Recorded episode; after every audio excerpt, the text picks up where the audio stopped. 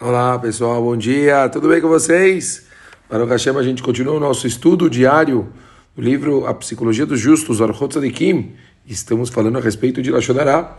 Continua o livro dizendo o seguinte: A techuvá de quem fala Lashonará é muito difícil, pois já se acostumou a esse comportamento e habituou sua língua a comentar a vida alheia. E o que é pior, o pecado não lhe parece tão grave, pois ele fala: o que eu fiz de errado? Não fiz nada demais que falar. Por pensar assim, a pessoa não se dá conta do prejuízo que causa o ambiente à sua volta e a pessoa de quem ela falou. Por isso, seu arrependimento é tão difícil.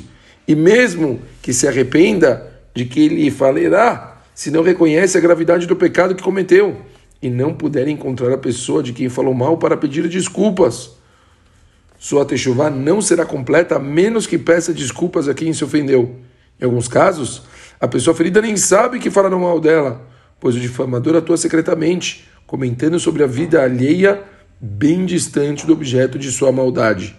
Pois quem fala mal dos outros em segredo tem vergonha de contar a pessoa que difamou do pecado e que cometeu, para poder então pedir para essa pessoa desculpa. Uma pessoa que fala mal de toda uma família pode estar causando um prejuízo de gerações, como falaram nossos sábios. Quem comenta os defeitos de uma família não merece ser perdoado.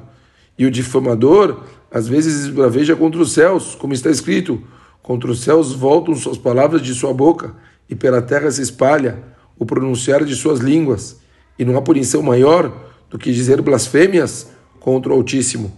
Nossos sábios de abençoada memória disseram: nossos antepassados foram testados dez vezes, mas suas sentenças não foram decretadas a não ser quando falaram Lachonará como está escrito, assim como eu estou vivo, fala Hashem, como falaste aos meus ouvidos, assim farei a voz.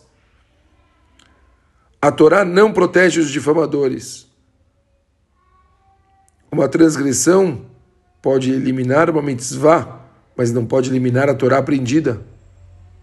Coisa muito, muito forte. Pachut, antes da gente terminar, como é importante, então, a pessoa ela tentar levar em consideração as consequências de tudo isso que ela faz. Primeiro, obviamente, quando você fala mal de alguém, isso aqui pode atacar gerações daquela família, que é uma coisa que pode ser muito pesada.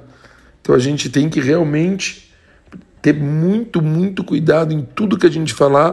Primeiro, obviamente, não verbalizar nunca de quem, nunca entrar em detalhes, tomar cuidado em tentar falar coisas que de alguma forma não façam um outro pensar de uma forma depreciativa daquela pessoa, a gente tem que ser muito cuidadoso com tudo que a gente faz. Se a gente ficar saindo por aí falando qualquer coisa sem ficar pensando nas consequências, a chance da gente acabar fazendo Nashudará é muito, muito grande. E quem acaba saindo perdendo principalmente, é óbvio, a pessoa que você falou, mas você pela gravidade do ato que você acabou cometendo, tá bom? Vamos tentar prestar mais atenção nisso e não fazer uma coisa dessas tão negativa à toa. Um beijo grande para todo mundo e ótimo dia. Valeu!